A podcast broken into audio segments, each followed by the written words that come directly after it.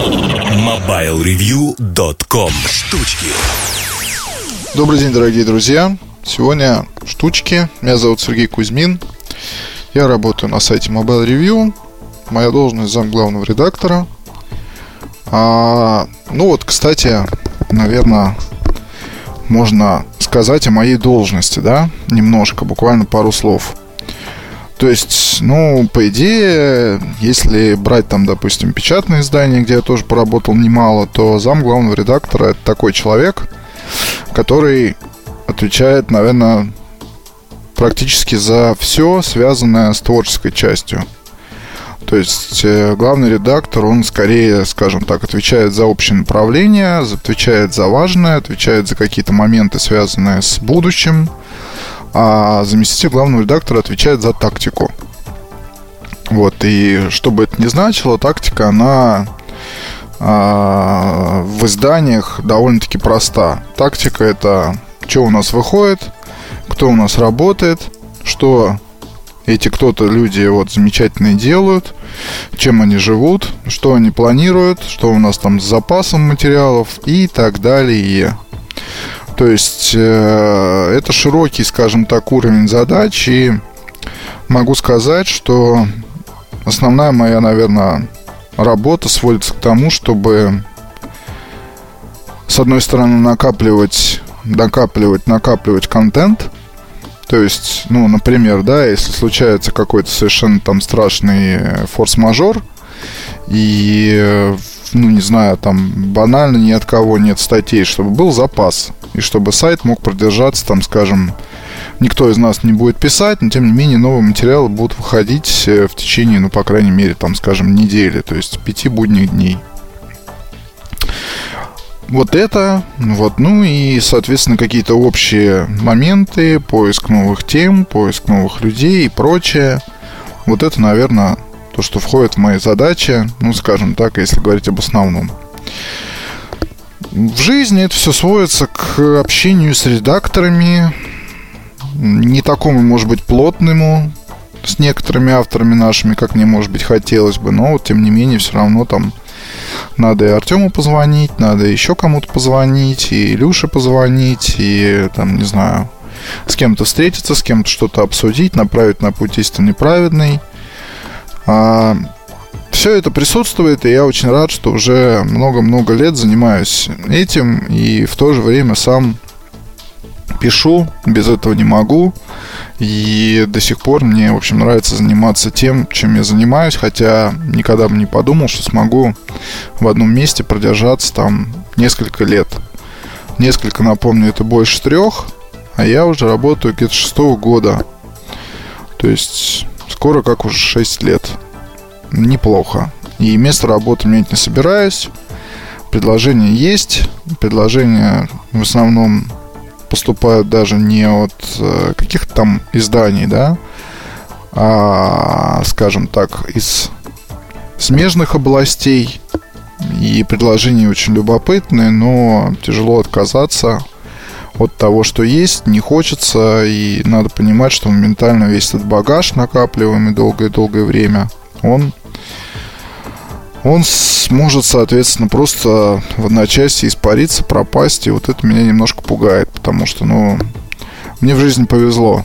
Я учился на журналиста, я работаю журналистом, я ничем больше в жизни особо не занимался. Но если не брать какие-то связанные там с основной профессией вещи, и очень не хочется все это терять, влезать в новое. Да и повода никакого нет. Как бы все хорошо, работаем.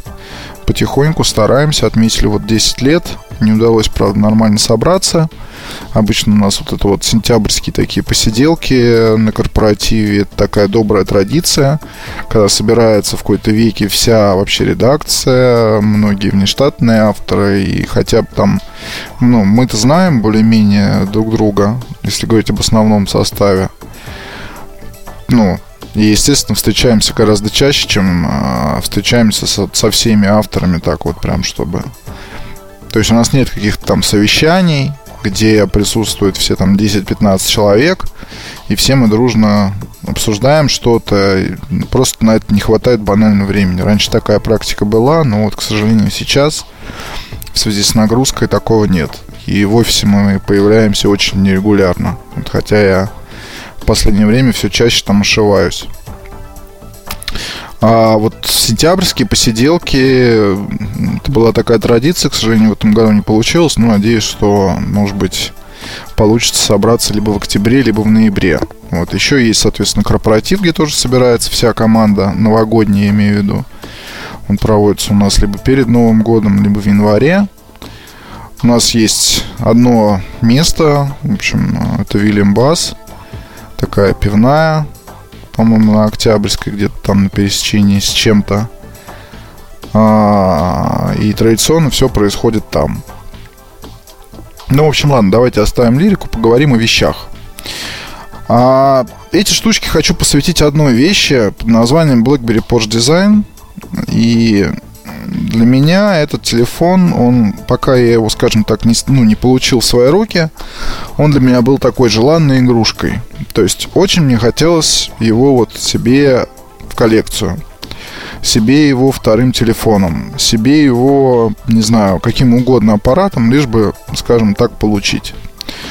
У меня подобные вот желания появляются очень редко, потому что ну, техники очень много, вот, но если так смотреть на современный рынок смартфонов топовых, то мы видим, ну, скажем так, обычные устройства, где, ну, обычные с точки зрения дизайна, то есть большой дисплей, какое-то там минимальное оформление, Android или iOS, и нет чего-то такого цепляющего, нет, скажем так, чего-то такого, что заставило бы тебя там с чем-то копаться, разбираться, или бы просто с удовольствием эту вот штуку в руки взять, а, не знаю, провести там пальцем по клавишам, ощутить, как бы, не знаю, ощутить позитивные вибрации в полной мере. А ранее это встречалось довольно часто. То есть там Nokia тоже баловала постоянно своих фанатов. Многие из вас, наверное, никогда не забудут N91, прекрасный смартфон, где можно было и программ понаставить кучу, хотя экранчик был, конечно, страшно, откровенно. И, не знаю, там как-то развлекаться с ним, то есть слушать музыку, потому что качество звука там было потрясающее, пробовать с ним новые наушники, там ожидать оригинальных аксессуаров, а, щелкать слайдером, а, ну, просто это была такая вот игрушка на все сто. И она останется в нашей памяти.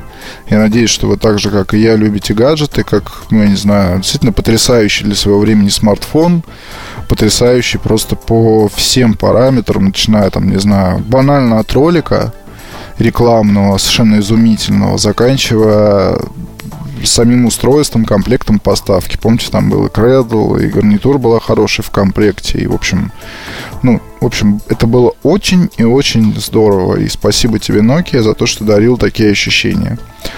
А сейчас я вот хочу, кстати, взять на, для опыта эксплуатации Lumia 900 и написать, что я думаю про этот аппарат. То есть, ну, написать типичный опыт эксплуатации, как в старые добрые времена, какие программы ставил, какие ощущения испытывал, а, может ли он для меня стать там вторым устройством, хорош ли, плох, стоит ли его там покупать тем, кто уже объелся Android и объелся iOS. То есть, ну, все типично, банально, с одной стороны. А с другой стороны, учитывая то, что происходит в компании, для меня это будет материал, скажем так, и тяжелый, и серьезный. Потому что я, в общем, ну, как сказать, тут же сейчас вот есть такой небольшой парадокс, то что многие читатели Mobile Review гораздо младше и Ильдара, и меня, и младше Артема. И они застали, может быть, там Nokia 5800 и сенсорные какие-то устройства. Ну, то есть, когда начинали банально использовать просто мобильные телефоны, возраст, не знаю, там 13, 14, 15 лет, начинали писать на форумах что-то и так далее. И они просто не помнят, что было раньше. И я вот встречаю порой такие странные и не очень мне нравящиеся отзывы от коллег, то что вот эта вся история и весь этот экскурс, и все это не надо. Надо жить сегодняшним днем, А, на мой взгляд, вот, если говорить об отношении к жизни, то жить сегодняшним днем и не пытаться там тащить с собой чемодан с прошлым, и не пытаться думать о будущем, это на самом деле правильно. Но если говорить о нашей работе, то есть я имею в виду журналистику, то здесь этот весь исторический срез и исторический экскурс, он очень важен для понимания просто каких-то истин, да, потому что люди банально зачастую не могут правильно оценить какой была компания Nokia и какой она стала вот сейчас. И поэтому они начинают там ругать Ильдара, начинают ругать всю редакцию, начинают ругать Mobile Review за то, что якобы у нас здесь все продано Samsung там и бла-бла-бла, тра-та-та. То есть все в этом духе. Меня, да и Ильдара, собственно, сложно обвинить в том, что есть ненависть к Nokia. Есть объективный взгляд – я с Nokia имею дело очень-очень давно. То есть это, это реально большой срок. Это срок примерно такой, как у многих комментаторов нашего сайта. Ну, там, не знаю, в 2000, по-моему, году или в 2001, я уже сейчас не помню, я сам пользовался Nokia 8850. Ну, явно не 95 это все-таки скорее либо 2000, либо 2001. В 2001 году я выпустился. Ну, короче говоря, не помню. Купил ее за деньги за бешеные и писал об этом. И, ну, уже потом на сайте да, об этом писал там в статьях всяких ностальгических, столь любимых нашими читателями. А, то, что просто ну, не было ничего такого просто сравнимого по имиджу, по там каким-то техническим фишкам. Не было ничего похожего, ничего рядом не стояло. Позже, как бы, ну, Nokia это был синоним слова качество и надежность. Вспомните, как там комиксы про Nokia 33 10, по-моему, да, где она там, не знаю, падает, пробивает земную, земную кору насквозь и выходит там с другой стороны экватора. Правильно я сказал, интересно? Ну да бог с ним. И вот это вот надежность, качество, постоянное ожидание чего-то нового, постоянное ожидание того, что сейчас компания побалует. И там то есть вот это вот все заставляло очень уважительно и с большим любопытством относиться к устройству марки и до того, как я работать начал на Mobile Review, потому что, ну, я не знаю, скажем, как раз вот в те года, это 2000, 2001, 2002, а, я немножко работал в журнале Energy, это такой один из первых глянцевых журналов в России, очень такой качественный и хороший. Если кто-нибудь слушает из тех, кто там работал, то передаю им большой привет. И, в общем, там главный редактор Миша Шилов, он постоянно менял просто гаджеты. Это такой тоже один из очень любопытных людей, скажем так. А, в плане, там, не знаю, того, как э, он разбирался в моде, в стиле, в каких-то таких вот вещах. То есть, ну, второго такого найти персонажа, персону, ну, не знаю, вряд ли получится. То есть для меня это как бы была очень хорошая школа, хотя там дождаться слова, слова доброго в свой адрес было невозможно, потому что я тогда писал, в общем-то, да и сейчас не могу сказать, что хорошо, а тогда это были вообще эксперименты, но тем не менее как-то старался, пытался, вот что-то публиковалось, что-то нет, и, в общем, тогда уже вот я гаджетами как раз начал заниматься, вот, и как раз вот тогда появились, ну, то есть Siemens уже тогда были тихо-тихо умирало все это, все это дело, начались уже, скажем так, тревожные звоночки. А просто это были, по-моему, S55 и Sony Ericsson ну, вернее, Ericsson T68, вот эти вот устройства, это тоже и Nokia, и Sony, позже Sony Ericsson, для меня это были, это были любимые компании уже тогда. Я вот сейчас вот понимаю, что я просто уже 10 минут говорю нифига не о BlackBerry Porsche Design, а вообще о каких-то других вещах. То есть корни моей любви э, ну вот окей, да. Просто многие там в комментариях начинают э, называть меня Apple боем, или там Sony боем, или каким-то фан-боем, но при этом, мне кажется, это просто как-то глупо, потому что люди совсем не знают ни, ни меня, ни то, что повлияло на мой выбор в свое время и когда это произошло. С Apple я впервые познакомился в редакции московского комсомольца, и было это вообще там, по-моему, году, наверное, в 99-м, если... Да, наверное, 99-й, тоже 2000 год. Я был внештатным корреспондентом военного отдела и, в общем, довольно много туда всего писал.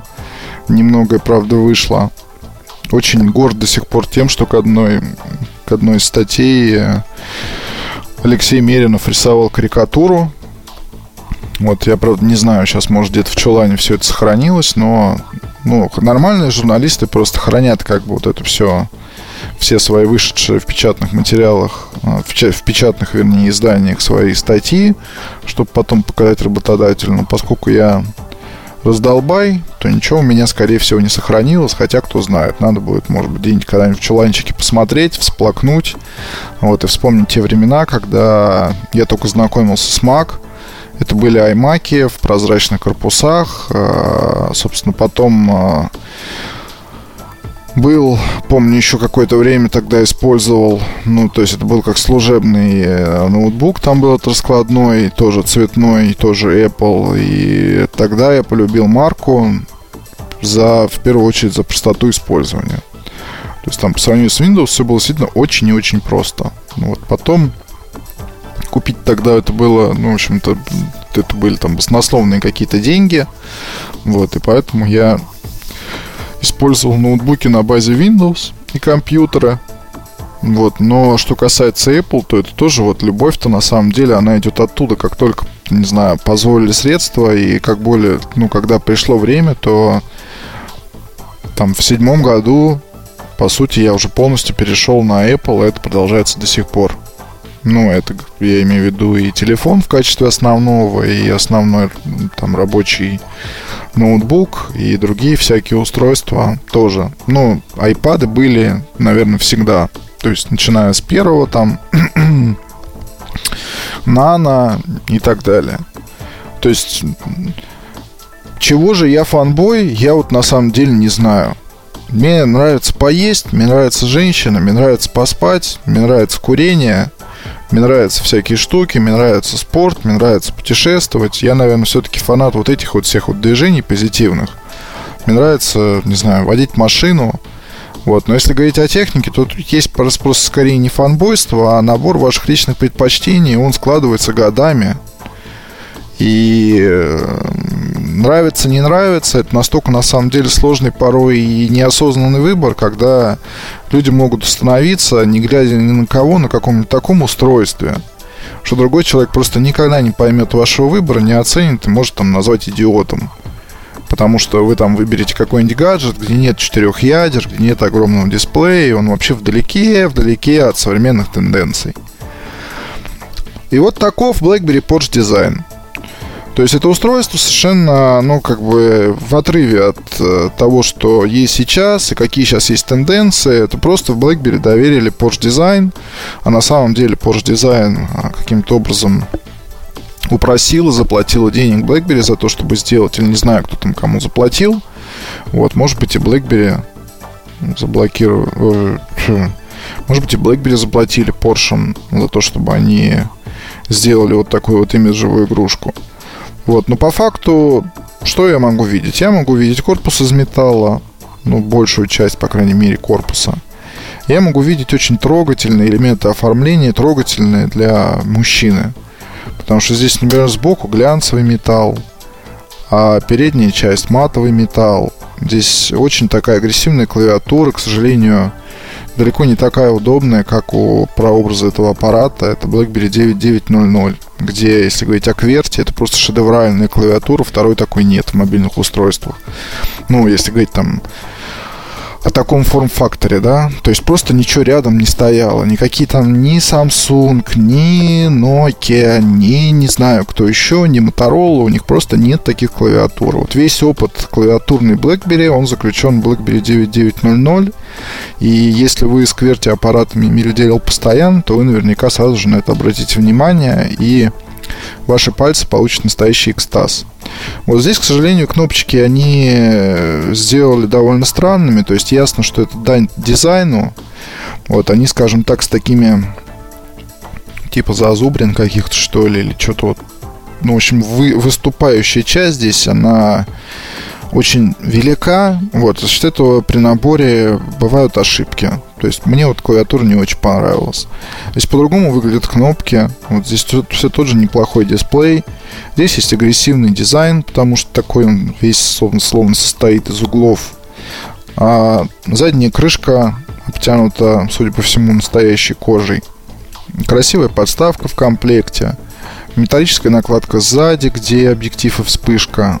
Ну, в общем, это устройство для тех, кто любит вот такие вот всякие мужские красивые игрушки.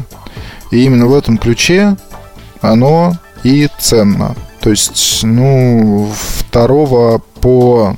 Ну, вернее, второго BlackBerry, скажем так, с таким вот зарядом имиджевым, ну, по сути, нет. А если говорить о последних устройствах, а у меня вот сейчас вот на руках и Курва последняя, и 9790 последний. Ничего могу сказать. Ничего хорошего вам сказать не могу, потому что они такие пластиковые, они какие-то очень молодежные, но все эти попытки заигрывания с молодежью, они выглядят, к сожалению, как-то плачевно. Вот Porsche дизайн, он с молодежью не играет. Он адресован скорее людям моего возраста. Это там средний возраст уже, потому что 33 года, нифига не мальчик. И тем, кто, наверное, много уже повидал всяких гаджетов и ценит какие-то другие вещи, помимо ядер, экранов и прочего. Ценит ощущения в руке, ценит качество передачи речи, ценит э, банально какой-то, вот, не знаю, там, может быть, брутальность. Окей, телефон тоже довольно тяжелый, он в руке лежит хорошо, то есть все здесь это есть. Рука об руку со всеми этими положительными явлениями идет и то, что аппарат работает не очень долго, то есть это где-то сутки максимум. Ну, если у вас включен там прием почты, включен у вас push, включен у вас э, какие-то там программы другие, и вы им постоянно пользуетесь, если разговариваете где-то часа полтора в день, то тогда готовьтесь к суткам. Вот не более, не более того. Стоит в Европе уже сейчас можно найти за 1000 евро. У нас, в общем-то, на вторичном, ну даже не на вторичном, кое-где встречается по 30 тысяч рублей. Ну, практически на вторичном рынке, да. Если сильно поискать на форумах, то можно найти. А я вот для себя просто сделал Сейчас, соответственно, мне надо будет его уже возвращать ребятам blackberries.ru. Спасибо вам большое за образец предоставленный. Я для себя просто решил, что когда цена опустится до 10 тысяч, вот, а это произойдет, я думаю, уже где-то, наверное, через годик, ну, там 10-15 тысяч рублей, окей, то это будет сразу же то самое устройство, которое я моментально куплю себе в качестве второго для поездок ну или там, не знаю, или в городе Москве, когда Билайн совершенно перестанет работать, то придется как-то там что-то переходить на МТС или Мегафон, пока не знаю куда. Ну и имейте в виду, что у Porsche дизайна очень много брака. По словам людей, которые торгуют, в общем, там 10 аппаратов, те, что пришли, большая часть бракованных отказывают либо клавиатура, либо дисплей сенсорный – либо все вместе. Вот. Плюс э, встречаются баги программные порой. Вот это вот есть. Так что имейте в виду, что устройство ни разу, в принципе, не для того, чтобы рассчитывать на нормальную, нормальное безоблачное существование и на то, чтобы его починить там каким-то образом прямо в России. То есть, скорее всего, придется отправлять по гарантии, других вариантов особо, особо нет. Вот, пожалуй, все, что я хотел рассказать сегодня. Хотел я, в общем-то, в течение 10 минут рассказать про BlackBerry Porsche Design. Вот и в итоге получился на 25 минут снова рассказ о прошлом. Ну, надеюсь, вам было интересно. Увидимся на следующей неделе. Пока. MobileReview.com